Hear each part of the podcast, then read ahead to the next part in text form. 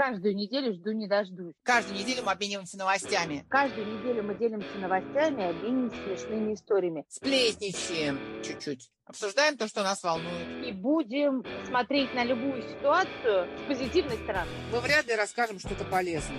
И вряд ли научим вас чему-то особенному. В любой ситуации мы стараемся найти что-то забавное и смешное. Мы не будем вас поучать. Полезную информацию вы можете найти в интернете. Хорошее настроение фиг нагуглите. Я Мария Трендяйкина. И я Елена Чудик. Это подкаст по тренделке. Привет, Лен! Привет! Как дела? Дела-то отлично. Так, хорошо. Жары, надеюсь, не умрем. Слава великому кондиционеру. Да, спасибо кондиционерам. Выживем как-нибудь. Но, с другой стороны, июнь, жара, это тоже прекрасно. Это, лучше, полиный чем- пух. Ты знаешь, у нас был потрясающий отклик на программу Татьяны Бондаренко. Да, нашей э, знакомой актрисы. Мне кажется, люди возбудились по поводу поступления. Все в таком неком замешательстве находятся и дети, и их родители. Но Вот, сейчас как поэтому раз самая горячая пора, как говорится. Самая жара. Да, Интересно. самая жара. Таня очень интересно рассказала про поступление, про учебу и вообще про актерскую профессию, и это вызвало огромный отклик наших слушателей. Слушай, а давай передадим привет. Давай. Давай. Вот у нас был отклик из Хабаровска. Привет, Хабаровск, Санкт-Петербург. Привет, Санкт-Петербург. Из США нам много пишут, из разных штатов. Всем вам привет огромный, спасибо, что слушаете. И, конечно, Италия. Италия нас слушает просто... Там Италия, отдельное спасибо Италии. И я даже знаю человека, которому мы в следующий раз позвоним, Александра Лаврова. Жди нашего звонка. Но мы в Италии нас не просто слушают, мы там вообще находимся у них в чарте. В чарте всех подкастов итальянских мы там на каком-то, сто каком-то месте. Ну, да, не на первом, но тем не менее, это же Италия. Я считаю, что для нас, новорожденных, Но Это прекрасная история. И Вообще огромное спасибо всем, что вы нас слушаете. Нам очень приятно. Но ты знаешь, Машка, на самом деле мне пришла в голову мысль о том, что вообще ассоциация театрального вуза всегда с актерским факультетом. Ну, или режиссерский, да, в крайнем случае. Костя Михайлов, он закончил, по-моему... Нет, он учился на Актер. актерском и закончил режиссерский. То есть вот эти два, да, известных факультета. Это то, что лежит на поверхности, еще сценарист. Я, как ты знаешь, работала в школе-студии МХАТ, э, Да. и работала на факультете, который для меня самой стал открытием, потому что когда я туда пришла работать, это назывался постановочный факультет. Так. И я в своей глупости думала, что постановочный факультет – это, естественно, режиссер-постановщик. Ну да. Оказалось, что постановочный факультет – это художник-постановщик сцены и сценограф, и художник-технолог. Ух, Это три абсолютно разные профессии. Я для себя поняла, работая там на кафедре, я поняла, что это люди, которые вносят огромный вклад в создание спектакля, люди, которые делают картинку спектакля, костюмы, декорации. Обычно люди приходят в театр и думают, о, я пришел на такого-то актера, я пришел на такую-то звезду. А все, что их окружает, им кажется нормой. Ну, вот там как бы и стояло. Ну да. Или откуда возникло. А это люди, которые придумывают э, пространство сценическое, которые рассчитывают так, чтобы Джульетта не упала с балкона на голову Ромео. М, Это удивительный факультет. Я никогда не видела факультетов в своей жизни, где у людей 13 экзаменов, 25 зачетов. Обалдеть. И на курсе 13 человек. Всего. Да, у людей предметы в зачетке от сопромата до зарубежной литературы и история костюма. Это люди бесконечно образованные. М, Наверное, ни один факультет не дает такого всеобъемлющего образования, но я об этом могу рассказать как человек, который просто мимо проходил, а у меня есть э, оттуда много друзей и знакомых, и я бы хотела позвонить сейчас э, девушке, которая добилась э, невероятных высот в этой профессии, Марии Утробиной, которая сейчас является одним из ведущих художников театра. Какого? А нее нет никакого театра, она А, работает... просто. Приглашенный художник работает на разных спектаклях. А, в разных театрах, да? То есть как бы куда зовут, туда и... Да, она делала интересные спектакли. Одни из самых популярных спектаклей в рампте детских – это «Манюни» и «Приключения кролика Эдварда». Сейчас у нее невероятный спектакль в Малом театре «Мертвые души». Она делала очень много спектаклей в Линкоме. Ну, об этом Маша, наверное, лучше расскажет сама. Отлично, давай звонить Маше. Давай.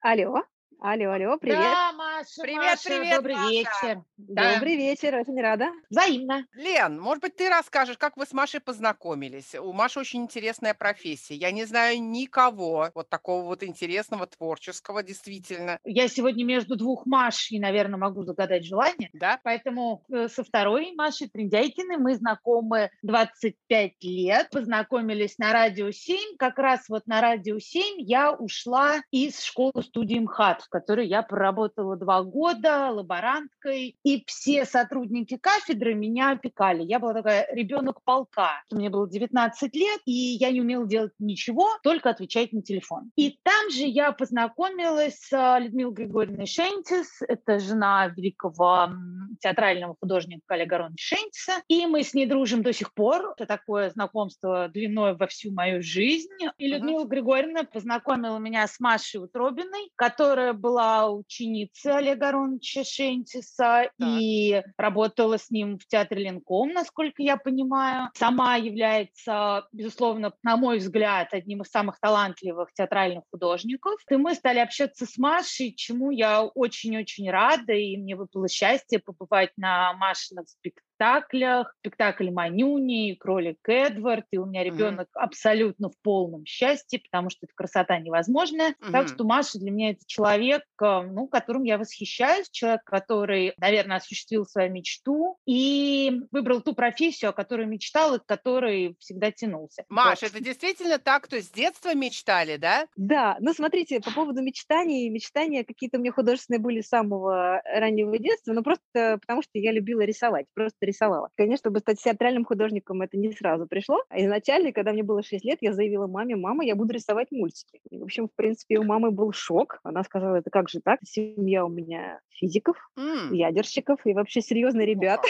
Они сказали, дочь, да как же так вообще? Это что такое, мультики? Ну, тем не менее, отдали меня в художественную школу. Ну, и я начала рисовать, и как-то все это длилось, и успешно продолжалось. И, конечно, в какой-то момент я уже забыла про мультики, решила стать серьезным художником, как в Третьяковской галерее. Да, само собой, правильно. Художники, и в Эрмитаже, в Русском музее. То есть планка была высокая. Ну, правильно, так и надо. ого-го, и мне кажется, что она даже, в принципе, сейчас и не занижает, не занижается. На самом деле, спасибо семье, потому что семья у меня замечательная, я благодарна маме и папе, они таскали меня с самого детства и по музеям, и по замечательным спектаклям и так далее. К какому-то моменту я поняла, что все-таки, да, вот художник, поступила в художественное училище, мечтая все-таки делать картины, как в Третьяковской галерее, ну, не меньше. Так, Училась в училище, пару-тройку лет я получилась. Судьба меня закинула совершенно случайно в театр, в Тверской драматический театр, потому что просто у нас была такая тема по композиции, нам нужно было придумать себе некую необычную композицию, сделать что-то такое. Я просто Мгм. шла по улице, смотрю театр, позвонила на служебный вход и говорю, здравствуйте, я такая-то, учусь вот в Тверском художественном училище имени Венецианова, и мне нужно срочно прямо вот нарисовать что-нибудь. И как ни странно, мне сказали, пожалуйста, проходите, вот вам номер кабинета главного художника, заходите. Я пошла радостно совершенно, мне было, наверное, лет эдак 15, я помню, и замечательный Бырдин сказал, здравствуйте, Маша, что же вы хотите? Я говорю, да вот не знаю, хочу порисовать. Он сказал, да и, пожалуйста, и рисуй. В общем, мне был выдан такой некий карт-бланш. Я жила примерно года два в Тверском драматическом театре. Сначала просто как вольный рисовальщик, а потом уволилась или ушла в декрет. Я уже точных подробностей не помню. Бутафор. И мне сказали, слушай, есть место, не хочешь ли ты попробовать? Я говорю, да я, боже мой, я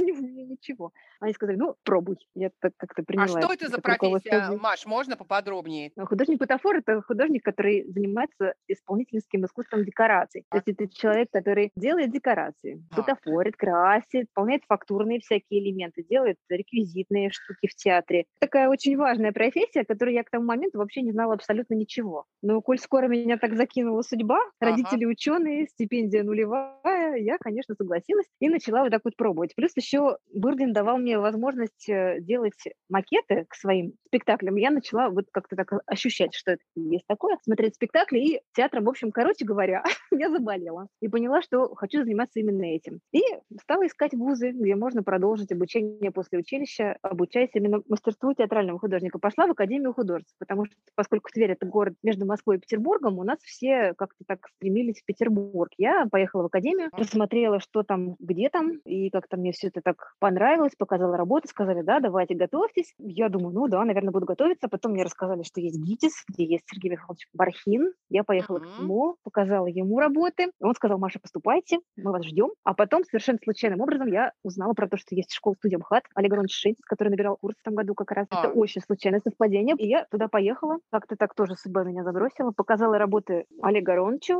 и личность меня настолько покорила, что я уже не мыслила ни об Академии художеств, ни о ГИТИСе, ни о чем, а хотела учиться только у него. Маш, у вас было преимущество, потому что вы уже имели какой-никакой опыт по сравнению с другими студентами, правильно? Ну, я не скажу, что это преимущество. У нас в школе студии МХАТ это вообще такое, я бы сказала, ну, одно из условий поступления– это иметь опыт театра. Потому что ну, нужно понимать, куда ты идешь. Это просто так с А. улицы. Это очень редко, когда люди попадают. Просто это такая специфика, когда нужно действительно понимать, что тебе это нужно. Потому что театр – это очень э, необычное место, нестандартное. Не каждый человек будет себя чувствовать в театре комфортно. И для меня, на самом деле, удивительно, что театр стал тем местом, где комфортно мне. Вот Ну правда, мне вот, очень это Вы странно. совпали, но значит, да, все правильно. совпало. Не знаю, так сложились обстоятельства, что совпали звезды, наверное, как-то все совпало, и я абсолютно счастлива, что есть эта профессия у меня, есть эта жизнь, которая дает мне какое-то самовыражение и возможность работать, зарабатывать какие-то деньги. И плюс еще сейчас так складывается, что и передавать свой опыт, пусть и не такой большой, но тем не менее, в той же самой школе студии МХАТ. Это для меня очень важно, ценно и какой-то огромный смысл. А я преподаю уже, наверное,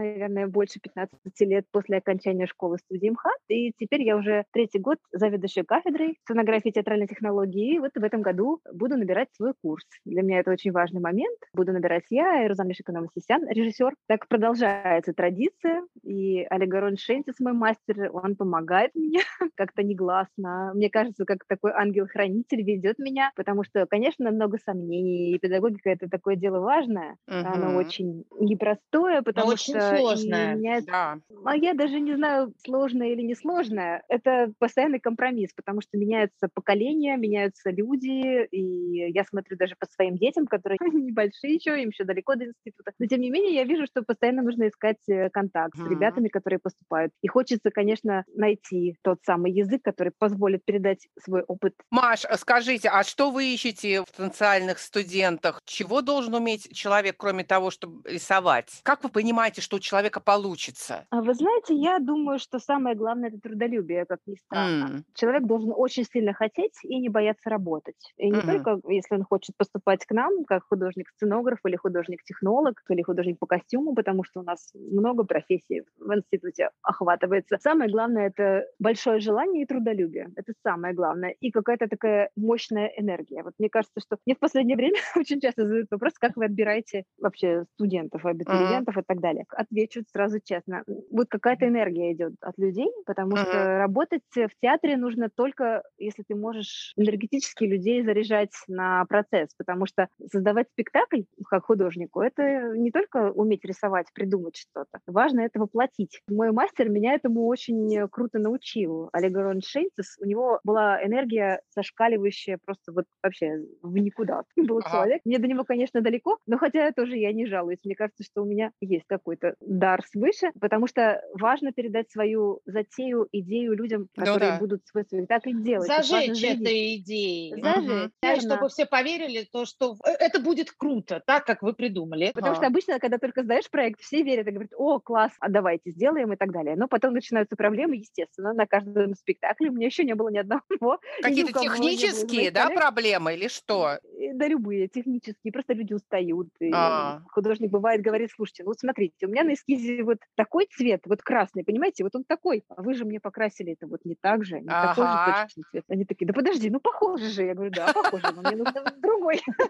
И, конечно, людям приходится этот красный цвет дожимать, они начинают меня в какой-то момент ненавидеть, я это понимаю.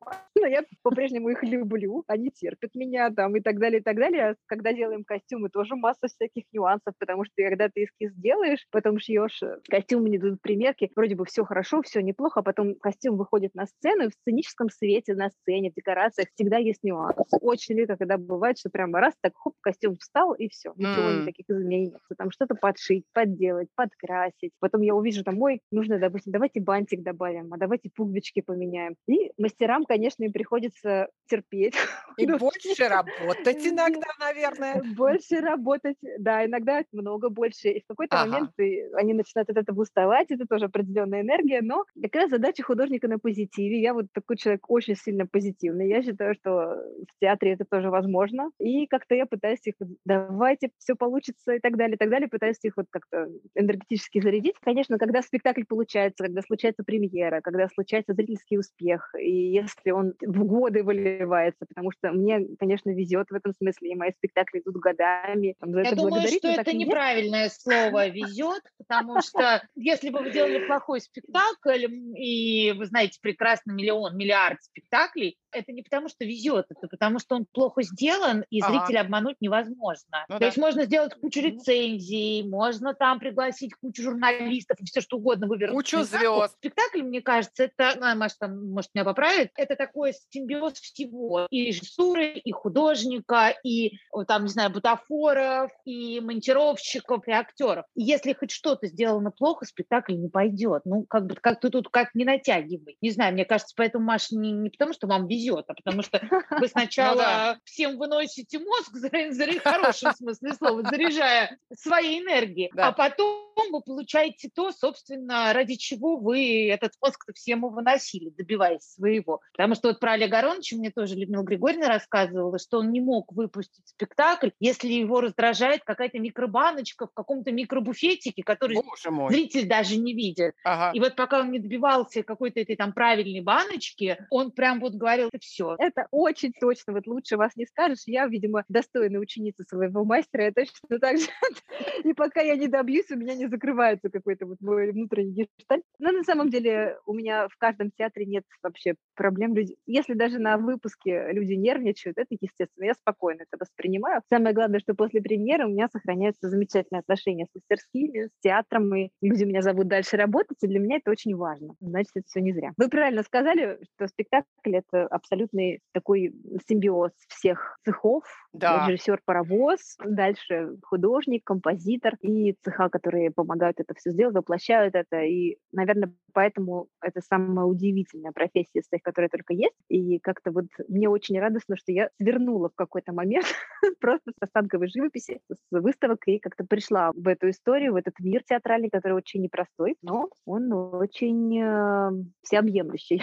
Наверное, так я бы сказала. Я просто хочу отметить, что вот а, обычные люди не задумываются о том, сколько же народу стоит за спектаклем. Ну, обычно же, да, идут на каких-то актеров, знают режиссера. Но вот очень мало кто задумывается, сколько труда вложено, и вот в том числе, да, вот этих людей, которые за кадром. Это же просто потрясающе. Сегодня у нас есть возможность немножечко побольше узнать об этой профессии. Я вот всегда, когда я была на спектаклях ваших, там, Манюня и Кролик Эдвард, да и вообще на любом спектакле, мне всегда интересно, вот приходит режиссер, приносит сценарий, пьесу там, и так далее. Как у художника рождается мысль, что это должно быть так? Вот у Ага. нее должно быть там например, красное платье или зеленое платье, здесь вот должно быть цветы там или еще что-то. Я даже смотрела спектакль «Маша, маленький цветочек» в театре Эрмитаж, и там вроде минимум декораций, но они совершенно удивительные. И вот ты прям ощущение, что ты вот внутри вот этого там полисадничка. Как это Мгм. приходит в голову? Ведь, во-первых, бюджет всегда разный, да? У кого-то бюджет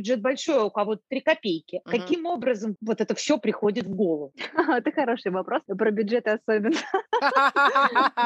Я, как-то раньше так всегда думала, так учил меня мастер, вот, придумывай мир, и неважно, сколько денег. Сейчас, конечно, я уже так чуть-чуть пообтесалась. Самое главное — придумать мир, действительно, это самое важное. В работе, в конкретном театре всегда, конечно, конечно. Директор тебе говорит и определяет возможности затрат. И здесь э, в чем есть такая хитрая штука, то что ты все равно художник-сценограф, он придумывает мир, он придумывает вот это вот пространство, в котором живут герои, живут персонажи, в котором происходит история. Я его вижу внутри себя. И дальше, в зависимости от возможностей театра, я его либо ужимаю, знаете, как вот можно сделать такой компот, да, вот он такой вот большая кастрюля компота, а дальше его можно выпарить и получится пастила.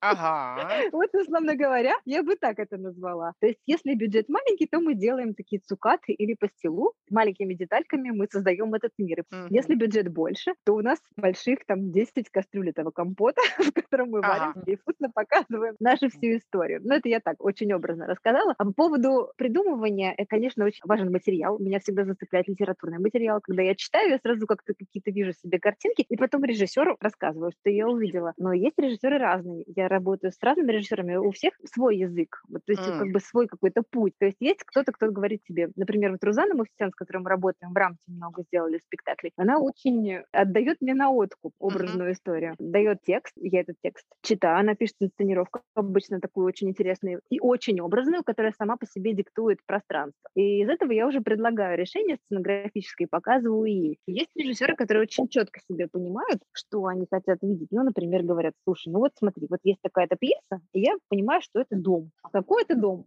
Предложи ты. А вообще э, говоря, мне кажется, что что касается меня, художники есть разные, у всех свой язык, свой путь, своя кухня. Мне кажется, что я как проводник, я что-то читаю, потом хожу, думаю, собираю какую-то энергетическую такую информацию из мира, потом сажусь и рисую. И в эти моменты, мне кажется, что это совершенно не я придумываю. Ага, муза какая-то.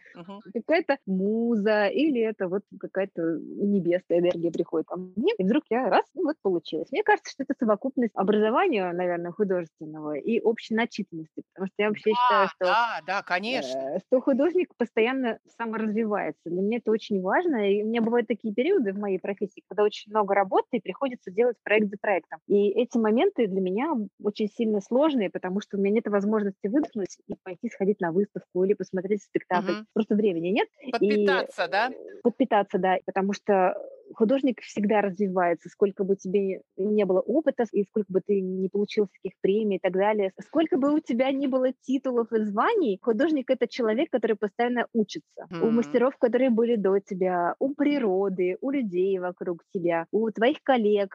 Художник — это такая вот субстанция, которая не может существовать просто сама в себе. Это mm-hmm. невозможно, иначе ну, ты да. просто перегораешь, и не получается что-то сочинить новое. Поэтому я очень ценю, что у меня много друзей, замечательных художников, художников на спектакли, которых я хожу. Ну, в общем, важно очень получать энергию извне. Это крайне важно. Я вот как раз хотела спросить, сами вообще по себе вы любите ходить в театр как зритель? Тяжело ли вам сидеть? Да, сидеть и все это все оценивать. Вот эти вот, ага. ага, тут я... не доклеили, тут не доделали.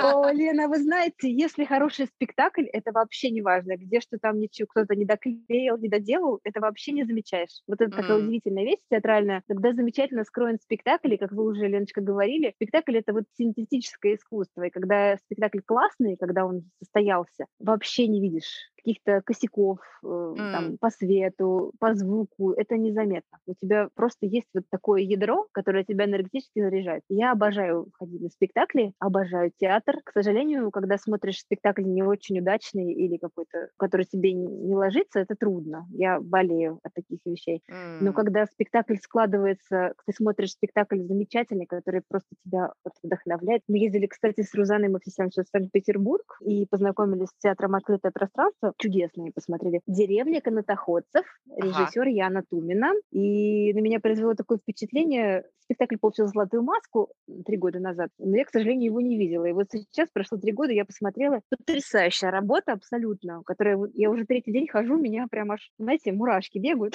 Все время об этом думаю. Когда случается настоящее театральное счастье, настоящий спектакль получается, невозможно просто так вот жить, ходить, просто так вот как-то так бродить, пить чай, кофе кофе, ты понимаешь, что ради этого ты живешь. И это очень здорово. И когда такие спектакли рождаются, я за своих коллег безумно рада. Ну, мне кажется, это такая редкость сейчас, хороший спектакль, потому что то ли мне как-то не очень везло, то ли с вами, Маш, надо почаще советоваться, куда да, идти. наверное. потому что ну, очень редко встречаются спектакли, чтобы ты прям сидел, не смотрел на часы, не думал там, так выключил ли я утюг, когда это все закончится. И вообще это правда. вот грустно. Леночка, это правда. К сожалению, это редко, но оно есть. И хочется жить для того, чтобы это делать. Вот Да, я еще бы. жизнь ощущаю как-то. Мне хочется делать такие вещи, и мне очень радостно, что мои коллеги тоже хотят этого, и я надеюсь, что мы будем радовать зрителей. Я знаю, Маш, что вы же в кино работаете. Да, это правда. Я вот как раз хотела спросить, насколько это разные вообще вот миры, разная работа, да? Или это очень похоже? Это очень разные миры. Я связана с кино так же параллельно, как и с театром. И я, ра- наверное, работаю столько же в кино, сколько и в театре. Это очень разная структура, и в кино это больше производственный процесс. То есть процесс, когда ты что-то сочиняешь, гораздо меньше, чем в театре, потому что в театре ты М. сочиняешь практически весь период, пока спектакль выпускается, до самой премьеры идет процесс сочинительства, потому что ты придумываешь макет, костюмы, потом ты это воплощаешь, какие-то изменения, потом ставишь свет, и такой вот этот вот процесс родов спектакля, он Ага. на весь период растягивается. А в кино художник на начальном этапе придумывает идею, да, сочиняет, где это будет, как это будет, цветовую концепцию. И дальше очень много людей это воплощают. Художник это как бы контролирует, но в меньшей степени, чем в театре. Мне еще очень часто задают вопрос, где тебе больше нравится. Я не знаю, где мне больше нравится.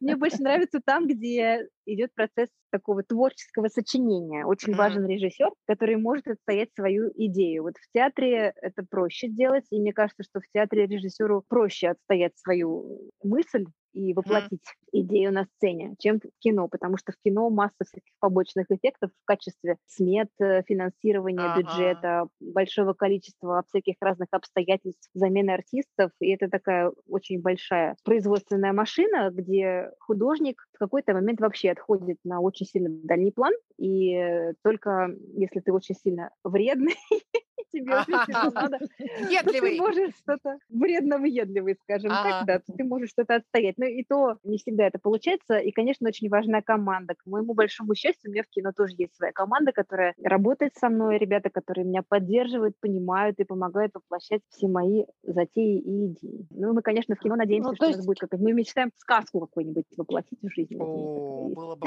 Мечта. Сказок сейчас Ну, вообще, очень да, мало. да, и так же, как очень мало сейчас хороших детских спектаклей, потому что у нас дети-то все плюс-минус одного возраста, у всех троих, очень Да-да-да. мало детских спектаклей, вот прям детских, хороших. А с кино детским вообще беда, потому что до Беда. сих пор мы все так и смотрим электроника. Ну вот еще фильмы Диснея туда, ну как бы, да, и все Ну живут да. сейчас на Диснее вообще. И все. Дети, выросшие на Диснее. А Да, таких вот мгм. как у нас в свое время были сказки, вот как в советское время были вот эти чудесные детские фильмы, их нету, их нету вообще. Поэтому, конечно, дети в этом плане... Нет, ведь я очень много читала сценариев, и мне предлагали делать замечательные какие-то истории детские. Но опять же, все упирается в производство. Здесь Финансирование, э, а, да? финансирование и много всяких разных нюансов. Остается только уповать, что что-то произойдет, сойдутся звезды и родится хорошее детское кино. Кино это, конечно, сложнее. Мне проще, я больше понимаю про театр, про детский, вот правда. Здесь я Мгм. понимаю и верю, что это возможно, и что будем делать много всего, много затей. Это проще. Кино — это более дорогостоящее, я так понимаю, да? Это более тяжело Конечно. финансируемая история. И в этом смысле тоже и финансирование, и э, актерский состав. Тоже важно подобрать грамотный каст, чтобы это был идеальный кастинг, который воплотит идею режиссера, и это нужно все собрать в кучу. В общем, очень-очень такая сложная паутина.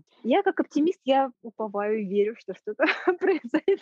Мне кажется, что чем больше людей в это верят и нуждаются в этом, тем это быстрее случится. Ну вот мы недавно говорили про актерскую профессию, да, Лен? Ну для меня вот эти две профессии, актерская и профессия художника, это, мне кажется, вообще самое интересное, что есть. Но в то же время, вот если ребенок ко мне придет и скажет, что она хочет, вот как Маша, да, идти на художника учиться, я немножечко буду беспокоиться, потому что я прекрасно понимаю, что, ну, в общем-то, хорошо рисующих людей много, а, в общем, Пикассо-то один. И сколько шансов, что что-то получится реально, и можно сидеть всю жизнь, в общем-то, э, рисовать на каких-то вернисажах э, карикатуры и так и не найти себя, ну, не воплотить себя, не реализовать себя, потому что у Маши прекрасная творческая, счастливая судьба. И я вот думаю, потому что у меня ребенок тоже рисует, и она смотрит в эту сторону. Поэтому я говорю, ты смотри не просто как художник Третьяковской себя видеть, а все-таки какое-то прикладное использование этой профессии, там, не знаю, графический дизайнер. Или, может быть, кстати, к Маше сходить в гости как-нибудь и показать, чем она занимается. А вдруг ей будет это интересно, кстати, кто знает.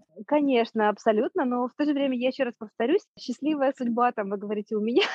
Я, знаете, ну, мне кажется, да. Ну, вы же, Маш, вы реализуете да. себя каждый день. Это, это правда. Что еще надо? Это правда. Угу. Ничего, конечно, это, это счастье, но это большая работа. Это прекрасно. Абсолютно, и которая длится со мной вот с 6 лет, как я себе сказала, что я вот этим хочу заниматься. У меня ага. сначала были какие-то борьба с родителями, которые не понимали, что я вообще, зачем мне все это нужно. Потом они угу. кричали, школа студия МХАТ, ты зашла с ума, да это вообще невозможно. Из простой семьи куда ты идешь? И так далее, и так далее, и так далее. Это работа, огромная работа, и, конечно, ну, допустим, если вы как родитель думаете про своих детишек, я думаю, что на самом деле нужно давать возможность, вот если человек хочет, давать пробовать. Пробовать, да? Абсолютно так. Если не получается, ну окей, не получается, но пусть человек попробует сделать это. Чтобы не жалеть потом, не да, что мама запретила, Конечно. а я, может быть, стала Конечно. бы новым Пикассо. Конечно. Вот это точно так же, как я когда-то пошла пробовать себя в кино. И просто я не уверена, что это такая вот история, которая меня чем-то она, конечно, обогащает, но я бы не сказала, что она меня очень сильно развивает. Вот театр mm. развивает гораздо больше как художника. Но я попробовала, и мне вообще Но она, совершенно... может, вас материально, дай бог, обогащает. Это тоже неплохо. Ну, да, кстати, да, верно, можно по-разному. нет. Как это, да, это важно. мы все-таки не будем делать вид, что художник питается бабочками и воздухом. Да, да, да, да, да, да, да. Вот этот вот, как его там, голодный художник, там, бедный художник. Что-то такое, да, какой-то. Чушь собачья, да, потому что у Маши двое детей, и кто же бабочками не накормит, Да уж, Очень точно информация, да-да-да.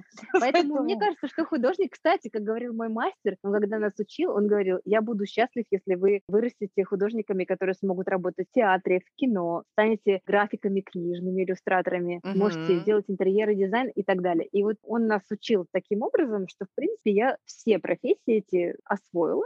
Ага. Я также занимаюсь выставками, да, делаю выставки, и уже сделала не одну, и успешно. И как-то, в общем, в будущем планирую со своими студентами также их мотивировать и развивать. Потому что если художник э, вырастает таким творческим ядром, и он заряжен, и он способен осваивать новые какие-то аспекты, да, в разных Конечно. сферах изобразительного искусства, то все получится, потому что вот на своем опыте и как бы с подачи моего мастера, которому я буду бесконечно благодарна всю свою жизнь, за веру, за какую-то такую энергию, которую нас зарядил, и за очень точные пункты, вот как идти в жизни, да, уметь такой немножко универсальный художник. Вот ты можешь и так, и так, и так. Если ага. у тебя нет в театре работы, то ты можешь делать иллюстрации, или ты можешь сделать кому-то интерьер, оформить. Ну, то есть нет вот этой истории, честно говоря, я просто нескольких людей тоже знаю, не буду сейчас называть, из школы-студии, которые учились, когда я там работал. И угу. потом вот это вот, ой, я не признанный гений, меня просто никто не понимает. Ага. Поэтому я сижу тут такой бедный, варю гречку в чайнике, да, и доширак для меня просто верх кулинарного искусства. Я считаю, что тут вопрос в том, что плюс помимо таланта должна быть еще вот Машина работоспособность. И вот это, ну да, здесь не получилось, здесь да. и здесь. Потому что я не очень понимаю вот непризнанных гениев, которые сидят а, в этом берете и грязном э, шарфе и ждут, э, когда вдруг к ним кто-то придет. Мне кажется, если бы Маша так ждала, она бы тоже до сих пор сидела.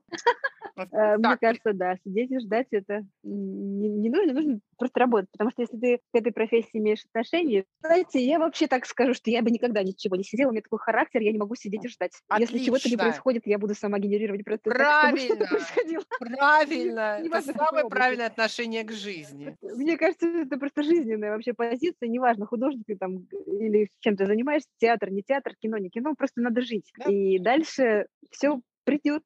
Это точно. Слушайте, ну мы прямо это пришли к логическому завершению, мне кажется, да, такой вот подвели итог. И всем, кто мечтает о чем-то творческом, интересном, можно в эту сторону посмотреть, на эту тему подумать и вообще действительно не закрываться в своей скорлупе, а быть открытым новым направлением. Я считаю, что нужно быть открытым любым направлением обязательно и всегда. Вообще в любом Вот. состоянии нужно быть открытым, двигаться вперед, э, дышать полной грудью, сочинять, вообще просто радоваться жизни, и все будет хорошо. Маш, спасибо большое. Было очень приятно познакомиться. И Да, спасибо. И мне, До и новых мне. встреч. Спасибо огромное за беседу. До новых встреч. До свидания. Пока. До свидания. пока.